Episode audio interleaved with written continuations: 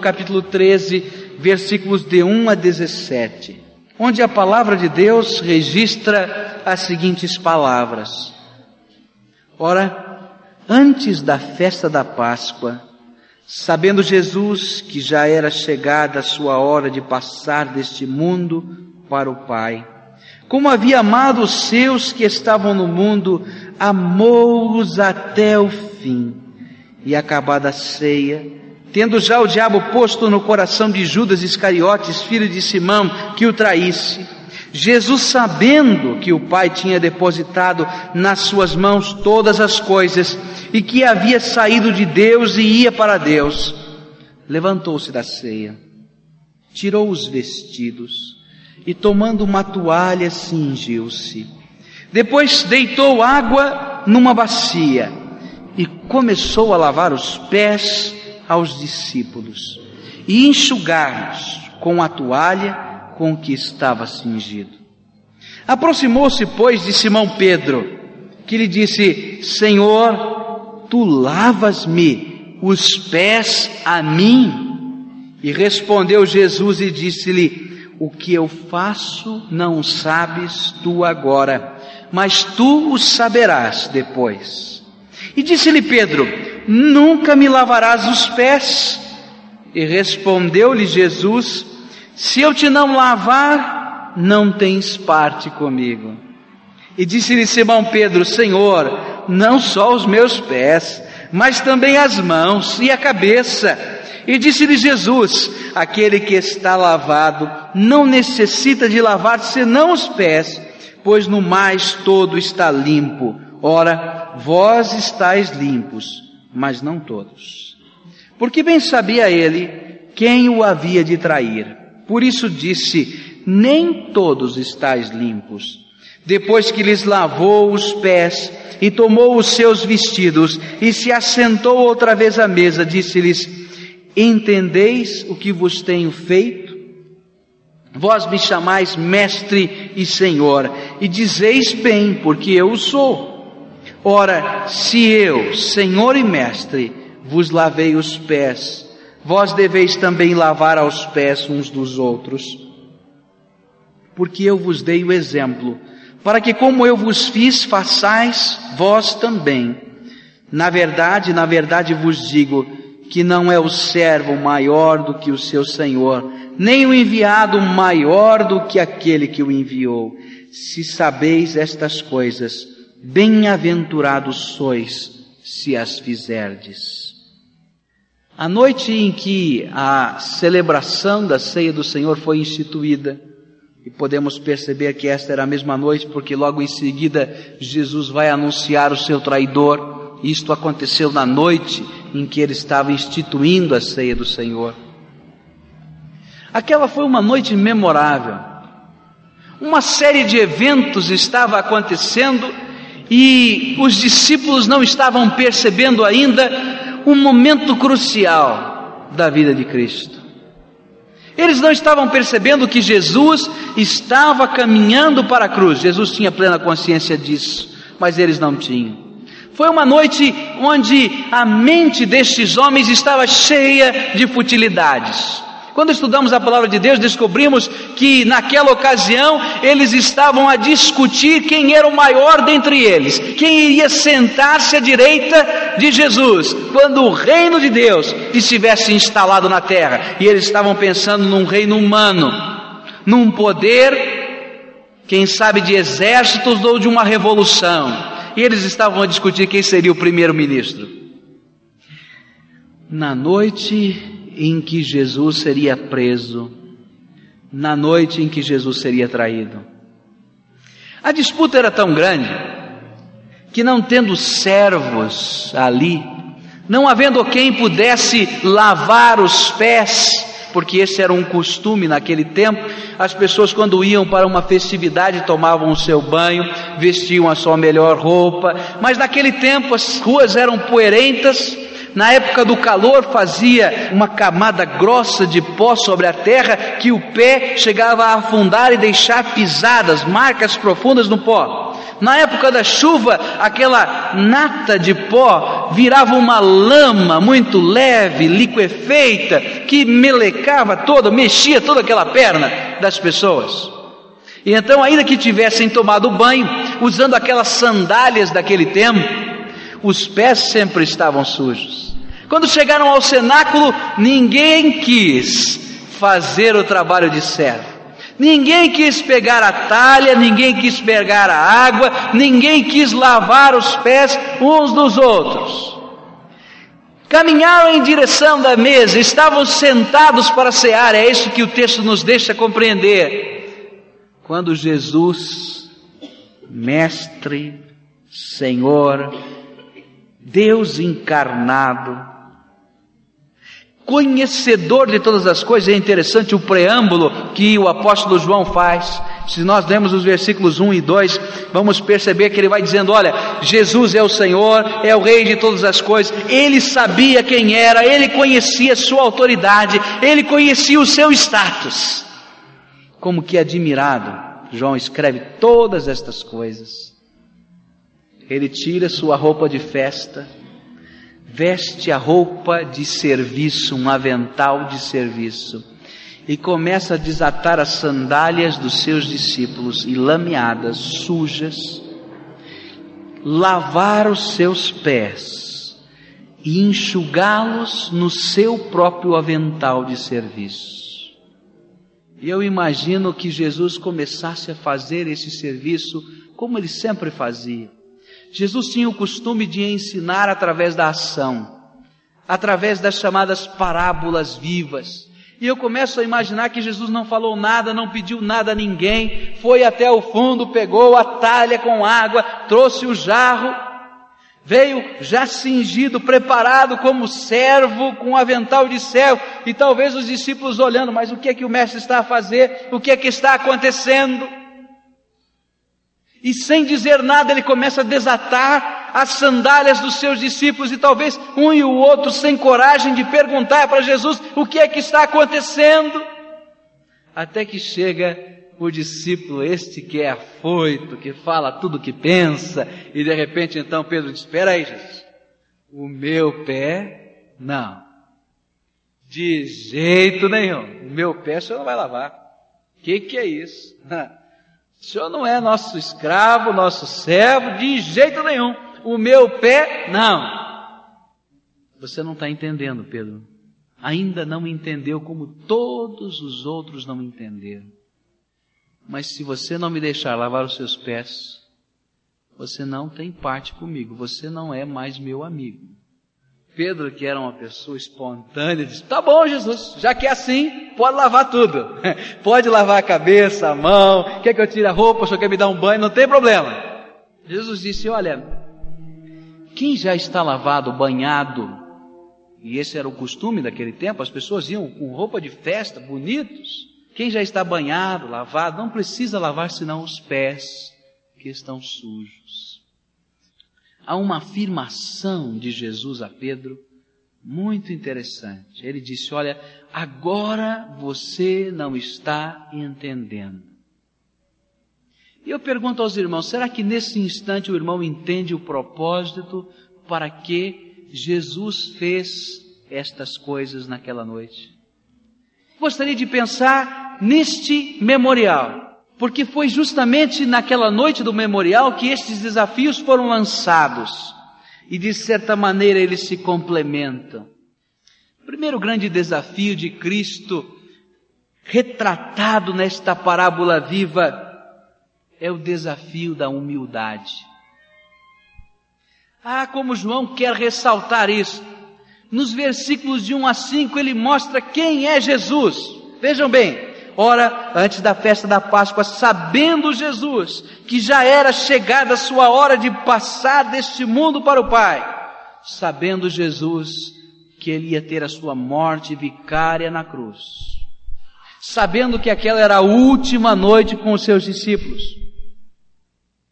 E aí vem o complemento de João num entendimento profundo do que estava acontecendo, como havia amado os seus como ele amou os seus discípulos que estavam no mundo, amou-os até o fim, e a ideia é até a última hora. Até o último instante, até o último suspiro, ele amou-os de toda a alma. Sabendo quem ele era. Verso 3 sabendo que o Pai tinha depositado nas suas mãos todas as coisas, sabendo que Ele era Senhor deste universo, sabendo que Ele havia saído de Deus, porque Ele era o próprio Deus encarnado, sabendo que agora a sua missão estava se completando e Ele iria voltar para Deus, é isso que a palavra de Deus está nos dizendo. Tendo tudo isto em mente, Ele realizou esta parábola viva. Para quê? O propósito de Jesus era ensinar o seu povo o propósito de Jesus era ensinar aos seus discípulos, era ensinar a sua igreja, ensinar a mim e a você. O desafio da vida cristã pautada na humildade. Esse desafio é algo que Jesus veio vivendo e ensinando desde o começo. A sua encarnação foi um ato de humildade. O Deus Todo-Poderoso teve que se esvaziar eu não sei se os irmãos conseguem compreender. Eu demorei tanto tempo para entender a encarnação de Jesus, mas um dia minha mente se abriu para entender isso. Aí eu pude aquilatar o valor da encarnação de Jesus, a humilhação da encarnação de Jesus. Sabe, Jesus era o próprio Deus. Ele e Deus são um, é isso que a palavra de Deus nos ensina. E num dado momento ele nos amou tão profundamente que ele decidiu se fazer homem, habitar entre nós, conviver conosco, caminhar conosco, passar pelas nossas necessidades, sofrer a nossa dor. Mas ele é um Deus infinito. Ele é um espírito que não tem limites. Não há limites para, para Deus. E de repente ele tinha que se limitar para caber na forma de homem. Ele teve que se esvaziar, diz a palavra de Deus. Ele teve que se diminuir a ponto de se tornar um homem com as nossas limitações. Isto foi humilhação. Agostinho definiu a encarnação de Jesus, ou comparou a encarnação de Jesus como o colocar de todo o mar, de todos os oceanos, dentro de um balde. Você conseguiria colocar todo o oceano da Terra, não precisa nem ser todos, o oceano Atlântico dentro de um balde?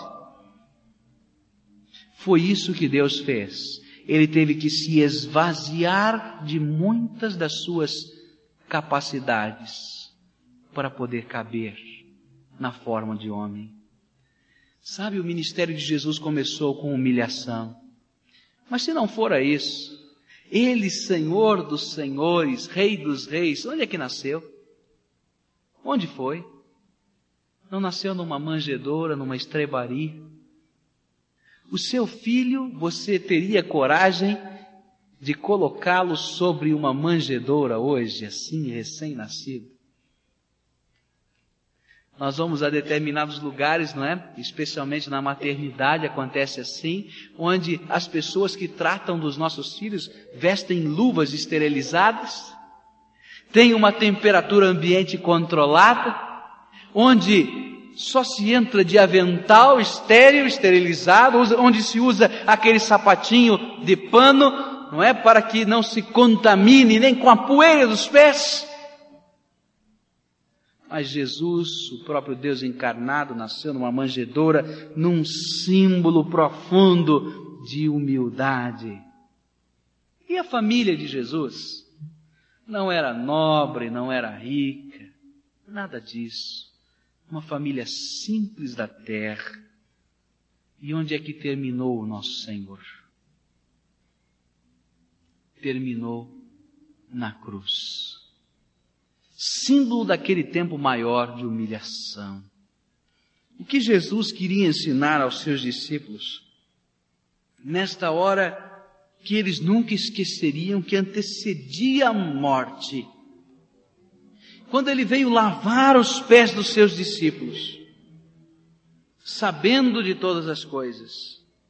Eles queriam ensinar aos seus discípulos que o seu método de conquistar os homens não era a espada, como poucos minutos depois Pedro veio a sacá-la para cortar a orelha de mal. Não. Mas que o método de Jesus para alcançar os homens era a humildade, a simplicidade do coração e da vida. Não foi desta maneira que ele se aproximou da mulher samaritana. Quando aquela mulher viu aquele mestre de Israel, um rabi, um professor, conversando com ela, se espantou. Como você, um judeu, fala comigo? E Jesus, na sua humildade, não olhava para as outras coisas, mas via o valor dos homens, via a necessidade dos homens e estava disposto a pagar a qualquer preço para alcançá-los. Nós estamos vivendo uma época, irmãos, mesmo dentro da igreja, onde falta humildade. Onde o orgulho reina. E o pior é que o orgulho destrói.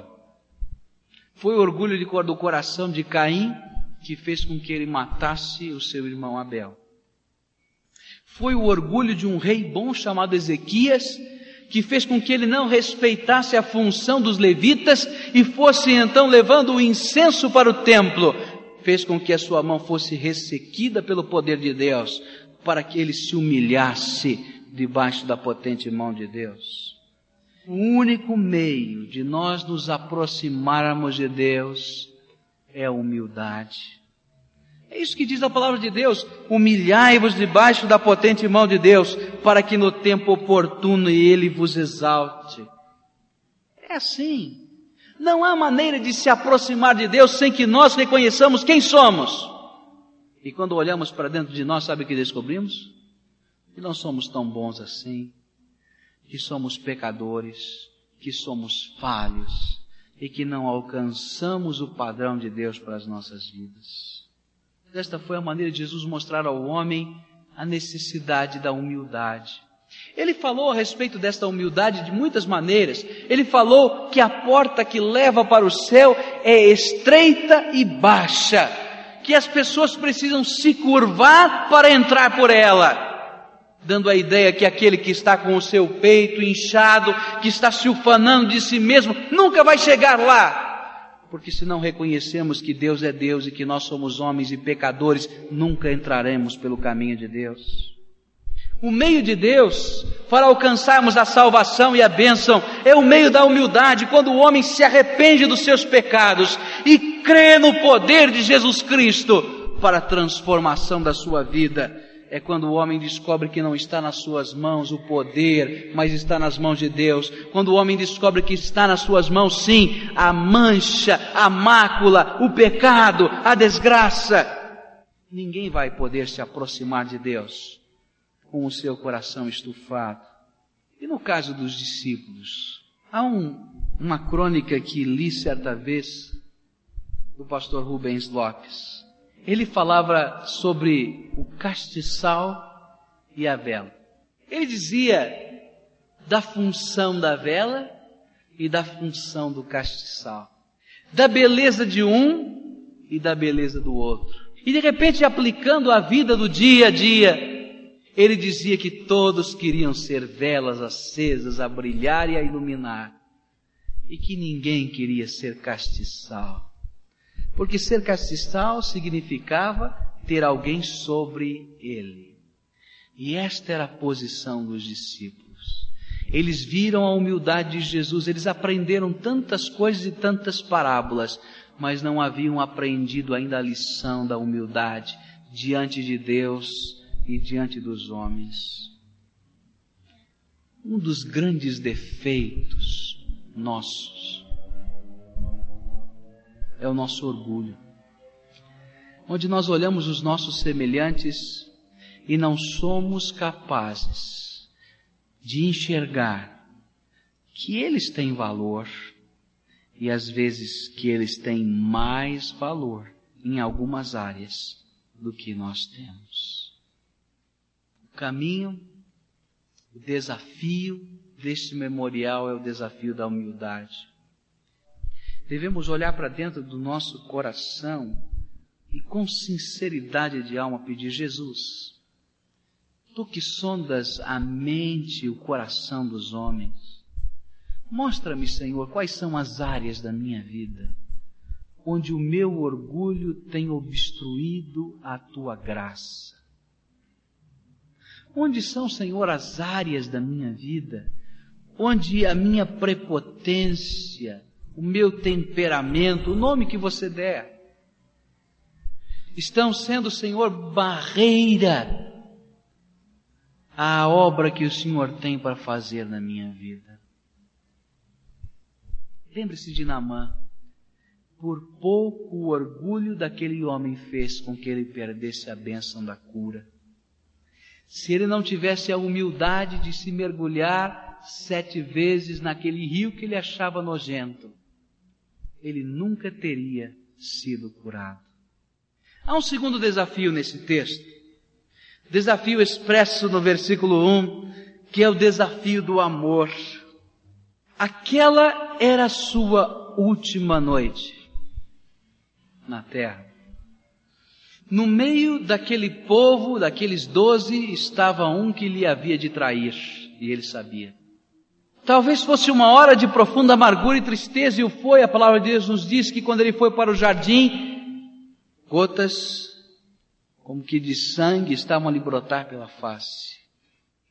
Foi hora de abandono, porque os seus discípulos dormiram. A palavra de Deus nos diz que quando ele levou os seus discípulos para que estivessem vigiando com ele em oração no jardim, eles dormiram enquanto ele estava em profunda agonia. Mas a palavra de Deus nos diz que apesar de tudo isso, ele continuou a amar e amar e amar. E diz o Evangelho de João que ele amou-os até o fim, até o último momento. O que a palavra de Deus nos ensina é que Jesus veio por amor. Nos ensina que todo o seu ministério foi realizado por amor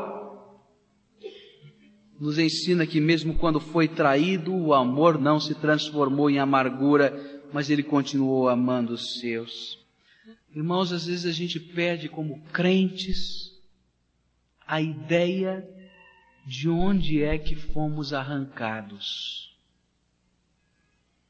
Eu não sei, às vezes crescemos no meio cristão, aprendemos a linguagem do Evangelho, aprendemos os hinos, os cânticos, estamos tão acostumados com a religião, e às vezes nos esquecemos das realidades espirituais que estão aqui dentro de nós e o que aconteceu conosco pelo poder de Jesus quando o recebemos como nosso único e suficiente Salvador. A palavra de Deus em Colossenses diz que nós fomos arrancados do reino das trevas e fomos colocados no reino do Filho do seu amor. Sabe, ser arrancado do reino das trevas significa ser arrancado do poder de Satanás. Ser arrancado do inferno, é isso que a palavra de Deus está nos dizendo. Mas às vezes nós temos a ideia de algo que iria acontecer conosco no futuro. Algo que iria acontecer um dia, quem sabe, se eu morresse sem Jesus. E nós não entendemos que enquanto os homens não se convertem a Cristo, e isto aconteceu com você, estavam debaixo da influência do príncipe deste mundo que é Satanás e foram arrancados pelo poder de Deus quando se converteram do reino das trevas, das mãos de Satanás e foram colocados nas mãos do Filho de Deus, no reino do Filho do seu amor. É isso que a palavra de Deus está dizendo. Para os irmãos entenderem melhor, quando lá em 1 Coríntios capítulo 5, Paulo diz que aquele que estava em pecado deveria ser excluído da igreja. Ele diz alguma coisa muito séria e muito pesada, que seja entregue a Satanás para a destruição da carne, como que dizendo, ele vai ser agora arrancado desse reino, ele vai estar à disposição do príncipe desse mundo, para que sofra, se arrependa e volte para a salvação da sua alma. Nós que somos crentes em Jesus, meus irmãos, não importa qual foi a nossa criação, Não importa se estivermos guardados de certa maneira pelo carinho dos nossos pais. Todo homem, antes da sua conversão, está no reino das trevas.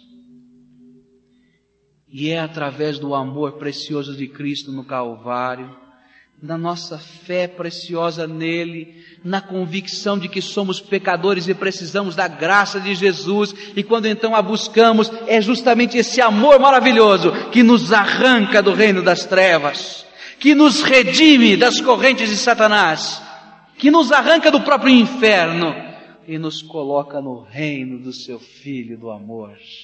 Glória a Jesus Cristo, porque Ele fez isso na minha vida. Glória a Jesus porque Ele fez isso na vida de muitos dos irmãos. Há um terceiro desafio aqui nesse texto. Já falamos sobre o desafio da humildade, já falamos sobre o desafio do amor, porque o propósito de Cristo é que nos apropriemos desse amor e que vivamos este amor para com os homens, para com Deus, para com a igreja como que um reflexo daquilo que ele tem feito por nós. Mas há um terceiro desafio. É o desafio do serviço. E ele conclui essa parábola viva, quase que fechando esse texto, no verso 13, onde ele diz assim: Vós me chamais mestre e senhor, e dizeis bem, porque eu sou. Ora, se eu, Senhor e Mestre, vos lavei os pés, vós deveis também lavar os pés uns aos outros. Porque eu vos dei o exemplo, para que como eu vos fiz, façais vós também. Ah, aqui o desafio do serviço. Os discípulos estavam a discutir quem era Senhor. E Jesus estava a dizer: todos são servos. Há aqui uma lição tão grande, irmãos. Ah, como eu queria que o Espírito de Deus agora pudesse abrir as nossas mentes para entender isso. A lição é que não nos pertencemos e nem tampouco Deus nos pertence. Há muitos crentes que têm uma ideia tão caótica do Senhor Jesus como se Cristo fosse o gênio da lâmpada. Conhece a história do gênio da lâmpada? Onde a gente pega a lâmpada mágica, não é? E esfrega aquela lâmpada, porque esta é o jeito mágico. E conforme eu estou esfregando, este gênio me aparece. E ele então é meu escravo. E ele tem que fazer tudo o que eu pedir a ele. E então eu vou pedindo. E eu vou dizendo, olha, agora é isso, agora é aquilo, agora é aquilo outro, aquilo aquilo outro. Há muitas pessoas que têm a imagem de Deus assim, como se Deus for o gênio da lâmpada, e o jeito certo de esfregar a lâmpada é a maneira certa de orar. Então você vai ler nos jornais e vai encontrar oração poderosa para a cura, oração poderosa para isso e para aquilo, e há pessoas que guardam aquilo, decoram aquilo e recitam aquilo como se fosse o jeito mágico de esfregar a lâmpada. Vivem achando que Deus tem a obrigação de fazer o que eles querem. A lição aqui contida, irmãos, é que nós não nos pertencemos, nem Deus nos pertence. Nós somos servos. E Cristo chama servos. Essa é a verdade. Cristo chama aqueles que de toda a alma e de todo o coração estejam dispostos a colocar tudo mais de lado, entendendo que são pecadores, entendendo que precisam da graça de Deus, entendendo humildemente que o socorro de Deus é a única esperança, entendendo que o amor de Deus é tão grande por eles que os chama, que quer recuperá-los e quer transformá-los. E então, como os servos dizem, Senhor, tenha misericórdia de mim, eis aqui toda a minha vida, e usa, Senhor, porque eu sou servo. Ah, quantos são os problemas que a igreja vive por causa dos senhores, não do servo. Servo não cria problema. Servo é aquele que está pronto a trabalhar, que está pronto a arregaçar as mangas, que está pronto a fazer a vontade de Deus. O que ensina a palavra de Deus e esse memorial é que Cristo desafia o povo, desafia a mim e a você a servi-lo de toda a alma, a servir a Deus com amor, com as nossas vidas, com tudo que somos e que temos que nos desafia a servir não somente a Deus, porque o texto vai nos dizer que nós devemos servir uns aos outros, isso quer dizer que devemos servir aos nossos irmãos, com as nossas orações, com a nossa ajuda, com a nossa atenção, com o nosso socorro, com a nossa mão pronta e estendida. Mas não significa só isso, significa servir o mundo, com a palavra de Deus, com as boas obras, com a influência positiva. Este memorial foi instituído numa noite tão especial, onde além do corpo e do sangue de Jesus simbolizados no pão e no vinho, há uma mensagem que é a mensagem do Evangelho a mensagem é esta: homem, humilhe-se debaixo da potente mão de Deus. Homem, reconheça que você é pecador e precisa da graça de Jesus. Homem e mulher, reconheça que é o amor de Deus que está fazendo milagres espirituais, arrancando aqueles que creem pela fé das trevas para a maravilhosa luz do Senhor, do Filho e do amor homem, mulher, disponha-se a servir para a glória do Senhor. Eu sei que Deus quer fazer alguma coisa muito especial. Eu sei que Ele quer promover libertação, transformação. E enquanto você ouvia a palavra sendo pregada, o Espírito de Deus estava dizendo: Olha, eu amei você e continuo amando até agora. E foi por você que morri lá na cruz do Calvário. E agora eu quero perdoar os seus pecados e entrar no seu coração e arrancá-lo das trevas para a minha maravilhosa luz. Eu gostaria muito de orar por você. Alguém que está querendo de toda a alma que Jesus entre no seu coração, reine em sua vida. Pai bendito, é no nome de Cristo que nós estamos orando, Senhor. Ó oh, Senhor, eu sei que o Teu Santo Espírito falou ao coração deles. E nesta hora preciosa eu quero te pedir, Senhor, que o sangue de Jesus Cristo, Teu Filho, venha redimir e lavar de todo o pecado, Senhor. E que nesta hora o Santo Espírito de Deus venha habitar esse coração, selando, Senhor, de modo que ele seja exclusivamente teu para a honra e glória do teu nome, Senhor. Que toda e qualquer algema do diabo, Senhor, que toda e qualquer seta do diabo que esteja a oprimir essas vidas, que sejam quebradas agora pelo poder de Jesus Cristo e que eles possam estar seguros na potente mão do Senhor que nos salva.